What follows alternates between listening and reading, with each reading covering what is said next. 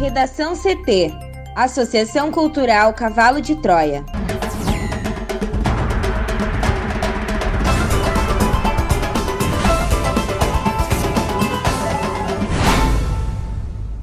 Agora, no Redação CT. Brasil supera 200 mil mortos por coronavírus com aumento da letalidade entre idosos. Butantan assina contrato para fornecimento de doses da Coronavac para o Ministério da Saúde e já enviou pedido de autorização para uso emergencial à Anvisa. Pfizer diz que ofereceu 70 milhões de doses de vacina ao Brasil em agosto. Planalto impõe sigilo de até 100 anos a cartão de vacinação de Bolsonaro.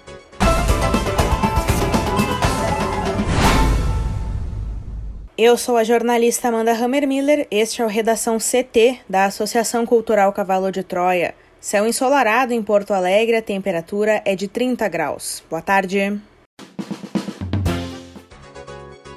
A sexta-feira será de tempo firme e céu aberto em praticamente todo o Rio Grande do Sul. A previsão de chuva fraca e isolada apenas no noroeste gaúcho e nos campos de cima da serra. A temperatura segue elevada, com máxima de 33 graus na capital. A previsão do tempo completa daqui a pouco.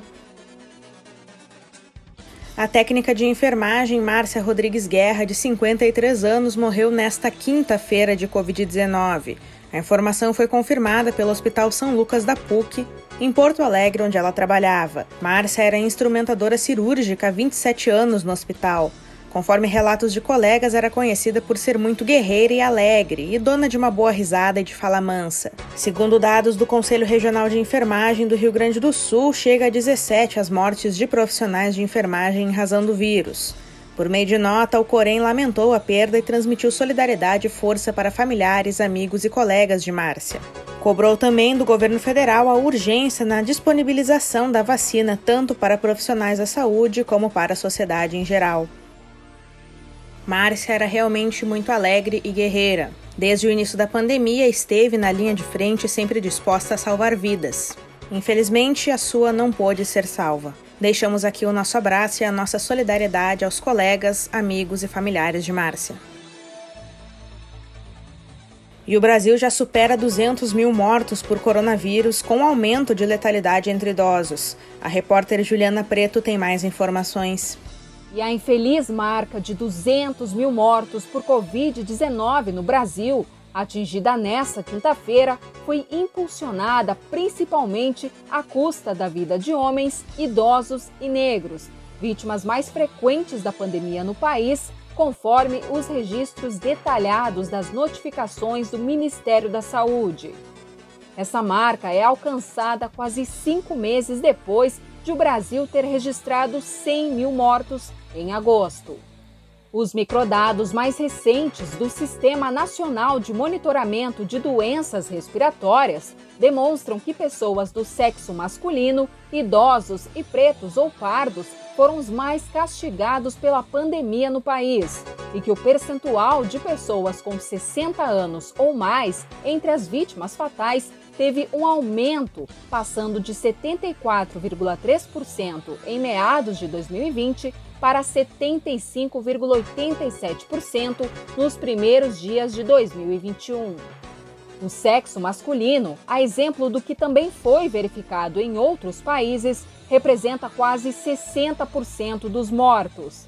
Fatores biológicos, ainda em estudo, ajudam a explicar esses percentuais, mas os registros também sugerem que características sociais alteram o risco a que os brasileiros estão submetidos diante da pandemia. Pretos e pardos representam cerca de 56% da população brasileira, mas somam 58% dos mortos que tiveram a etnia especificada na ficha de atendimento. O registro dessa quinta de 200.498 vítimas, sendo 1.524 nas últimas 24 horas, segundo o boletim do Ministério da Saúde, acontece em meio ao atraso do governo federal para comprar vacinas, seringas e agulhas e ao comportamento do presidente Jair Bolsonaro de reduzir a gravidade da pandemia. O Brasil é, hoje, o segundo país com mais vítimas da Covid-19, atrás apenas dos Estados Unidos, onde o presidente Donald Trump também minimiza os riscos da doença. As 200 mil mortes por coronavírus reduziram em quase dois anos a expectativa de vida dos brasileiros, de 76,5 para 74,6 anos, como mostra o estudo feito pelo Instituto de Pesquisa Econômica Aplicada. É a primeira vez desde a década de 1940 que a expectativa de vida cai. Sozinha, a Covid-19 matou o triplo do que mortes por causas externas, como acidentes de trânsito e assassinatos.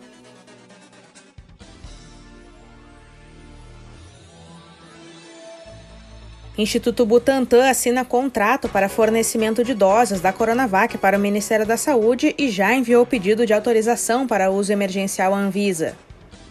O Instituto Butantan confirmou na noite dessa quinta-feira que assinou um contrato com o Ministério da Saúde para aquisição de doses da Coronavac, a vacina contra a Covid-19 desenvolvida pelo laboratório chinês Sinovac em parceria com a instituição. O documento prevê o fornecimento de 46 milhões de doses em quatro entregas até o dia 30 de abril. Há ainda a possibilidade do órgão federal adquirir do Instituto outras 54 milhões de doses, totalizando 100 milhões. Cada dose da vacina custará R$ 58,20 e o valor total do contrato é de 2,6 bilhões de reais. Conforme está descrito no documento, no valor total estão incluídas todas as despesas ordinárias diretas e indiretas decorrentes da execução contratual, inclusive tributos ou impostos, encargos sociais, trabalhistas, previdenciários, fiscais e comerciais incidentes, taxa de administração, frete, seguro e outros necessários ao cumprimento integral do objeto da contratação. O pagamento somente será realizado após a obtenção do registro ou autorização para uso emergencial junto à Anvisa. O contrato também prevê que o Ministério da Saúde terá o direito de exclusividade na aquisição de doses da vacina, podendo autorizar, em caráter excepcional, a comercialização para terceiros. Para isso, deverá ser notificada formalmente sobre a intenção de venda com antecedência mínima de 20 dias. Também nessa quinta, o ministro da Saúde, o general Eduardo Pazuello, anunciou a assinatura do acordo para a compra de 100 milhões de doses do Butantan. Em coletiva de imprensa, Pazuello afirmou que o contrato foi assinado menos de 24 horas depois da medida provisória do presidente Jair Bolsonaro, que flexibilizou a compra de vacinas por parte do governo federal. A Anvisa recebeu na manhã desta sexta-feira o pedido de autorização temporária para uso emergencial da Coronavac. O prazo para análise é de até 10 dias ou seja, até 18 de janeiro. As primeiras 24 horas, informa a agência ligada ao governo federal em nota divulgada à imprensa, serão utilizadas para fazer uma triagem do processo e checar se todos os documentos necessários estão disponíveis. Se houver informação importante faltando, a Anvisa pode pausar o prazo e solicitar as informações adicionais ao laboratório. Para tomar essa decisão, a agência utilizará as informações apresentadas com o pedido e também os dados já analisados, repassados por meio do processo de submissão contínua. A tarefa está a cargo de uma equipe multidisciplinar que inclui especialistas das áreas de registro, monitoramento e inspeção. O comunicado oficial é finalizado ressaltando que a Anvisa atua conforme os procedimentos científicos e regulatórios, os quais devem ser seguidos por aqueles que buscam a autorização de vacinas para serem utilizadas na população brasileira. Já o governo de São Paulo anunciou em coletiva de imprensa também nesta quinta-feira que a eficácia da vacina Coronavac no combate ao coronavírus é de 78% para casos leves.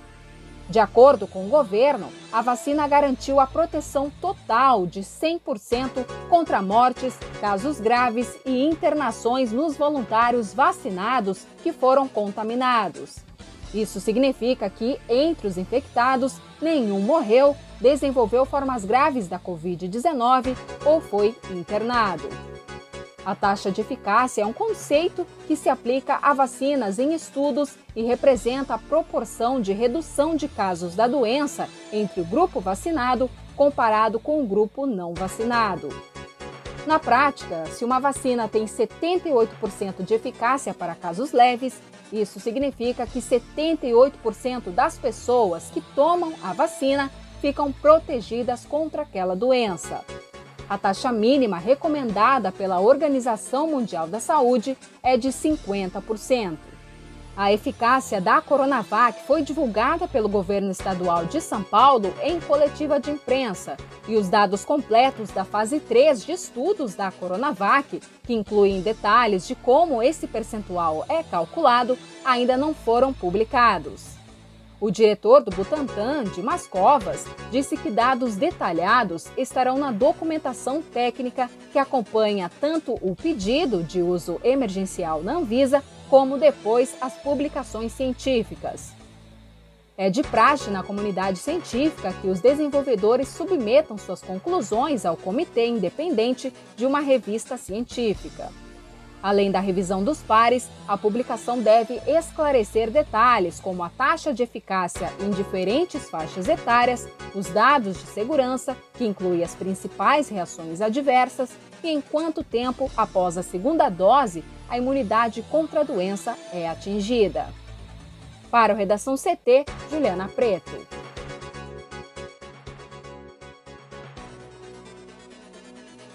Pfizer diz que ofereceu 70 milhões de doses de vacina ao Brasil em agosto. Juliana.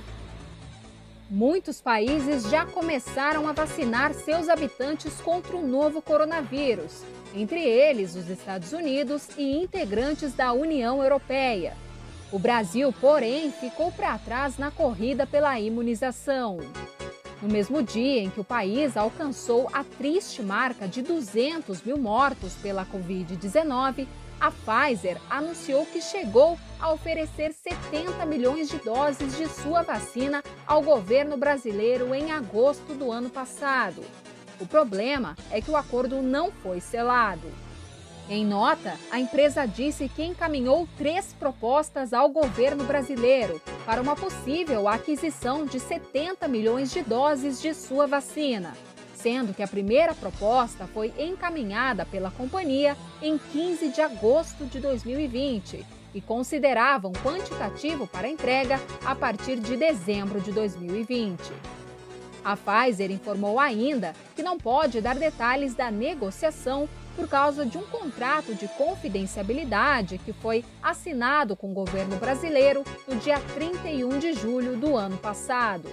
Entretanto, a farmacêutica garante que os termos do acordo proposto ao governo são os mesmos termos dos contratos fechados com outros países, inclusive os que já estão vacinando.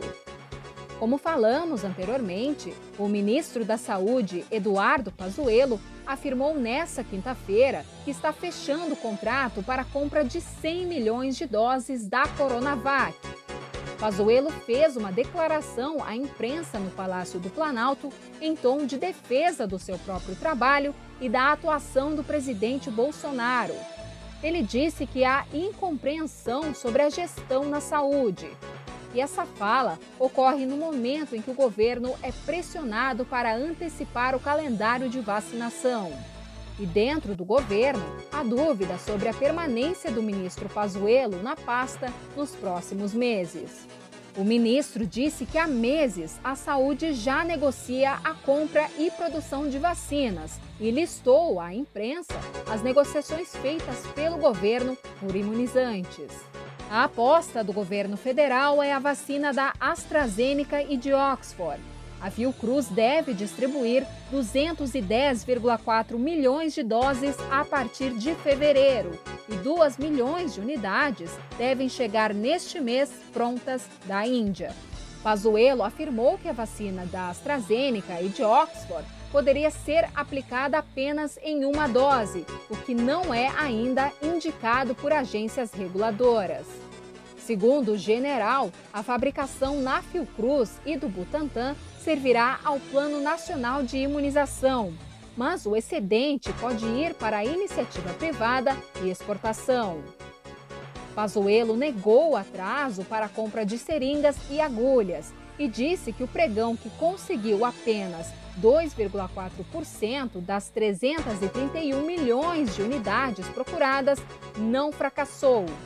Ele afirmou que a requisição de estoques da indústria nacional, feitas após o pregão fracassado, já garante estoque regulador para começar a vacinação. E afirmou ainda que os estados têm estoque para imunizar 60 milhões de pessoas. O ministro disse ainda que negocia a compra da vacina russa Sputnik V, que será fabricada pela farmacêutica brasileira União Química. Ele disse que a quantidade da compra está em discussão. Pazuello também citou a negociação com a Janssen, que, segundo ele, é o melhor negócio entre as vacinas. Isso porque, de acordo com o ministro, o preço é baixo e a imunização exige apenas uma dose mas a farmacêutica ofereceu somente 3 milhões de doses ao país, com entrega que começaria no segundo trimestre. O ministro declarou ainda que negocia a compra de 30 milhões de doses da vacina da Moderna, com entrega após outubro. Cada unidade custaria 37 dólares. Ele voltou a criticar a proposta da Pfizer que exige não responder pelos efeitos colaterais registrados no país. Por último, ele também reclamou da quantidade de doses ofertadas, que não seria suficiente para o Rio de Janeiro.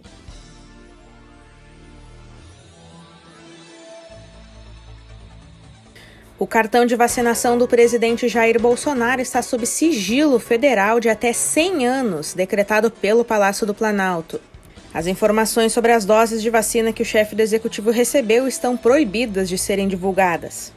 A coluna do jornalista Guilherme Amado, da revista Época, fez o pedido por meio da Lei de Acesso à Informação, porém a presidência respondeu que os dados dizem respeito à intimidade, à vida privada, à honra e à imagem do presidente e impôs sigilo ao material. O assunto dos imunizantes tem sido uma grande pauta de Bolsonaro durante a pandemia do novo coronavírus. Ele já disse que não vai se vacinar contra a Covid-19. Ele também já questionou os efeitos colaterais da vacina. Enquanto Bolsonaro tem sustentado o discurso de não tomar a vacina contra a Covid-19, alguns líderes mundiais e nacionais incentivam a imunização e já receberam as primeiras doses do medicamento. Em sua última live do ano, o presidente desincentivou indiretamente a vacinação, que é a principal esperança do Brasil e do mundo contra a pandemia do coronavírus. Ele disse que não se vacinará, pois já está imunizado. Na ocasião, Bolsonaro também seguiu promovendo o uso da cloroquina, que não tem eficácia comprovada contra a Covid-19. Ele disse ainda que aqueles que seguirem o conselho do, abre aspas, doutor Messias, fecha aspas, não foram internados. Segundo o presidente, a produção de um medicamento contra a doença seria mais barata que a vacina. O chefe do executivo declarou ainda que lockdown não adianta, encampando o discurso contrário ao de especialistas influenciando mais aglomerações, o maior temor dos profissionais da saúde. No Redação CT, agora a previsão do tempo com Juliana Preto. E a sexta-feira começou com tempo firme em praticamente todo o Rio Grande do Sul. Houve registro de chuva fraca e isolada em algumas cidades. E a madrugada foi quente, principalmente na região metropolitana, com Porto Alegre marcando 23 graus. De acordo com a SOMAR Meteorologia, há previsão de chuva fraca e isolada no noroeste gaúcho e nos campos de cima da serra. No resto do estado, hoje será um dia de tempo aberto com poucas nuvens no céu. A temperatura segue elevada, com máximas de 34 graus em Santa Rosa, no Noroeste, e também em Santa Maria, na região central, e de 35 graus em São Borja, na fronteira oeste. Aqui na capital, essa sexta terá a máxima de 33 graus. No final de semana, o tempo se mantém firme na maior parte do estado. Em Porto Alegre, os termômetros variam entre 19 e 32 graus no sábado e 23 e 35 graus no domingo. É contigo, Amanda. Obrigada, Juliana. Na coluna do Meio Ambiente desta semana, Mariana Espíndola traz uma reflexão interessante sobre como usamos os nossos recursos naturais. Ouça a seguir. Diante das mudanças climáticas, nos deparamos com muitas notícias de incêndios, cheias, secas, derretimento de geleiras, aumento da temperatura média da Terra, furacões, níveis alarmantes de poluição e afins, as quais nos alertam sobre a necessidade de preservarmos a biodiversidade hoje para evitarmos um colapso ambiental causado por nós mesmos amanhã. Porém, já se perguntou por que cuidar da natureza independente da crise climática?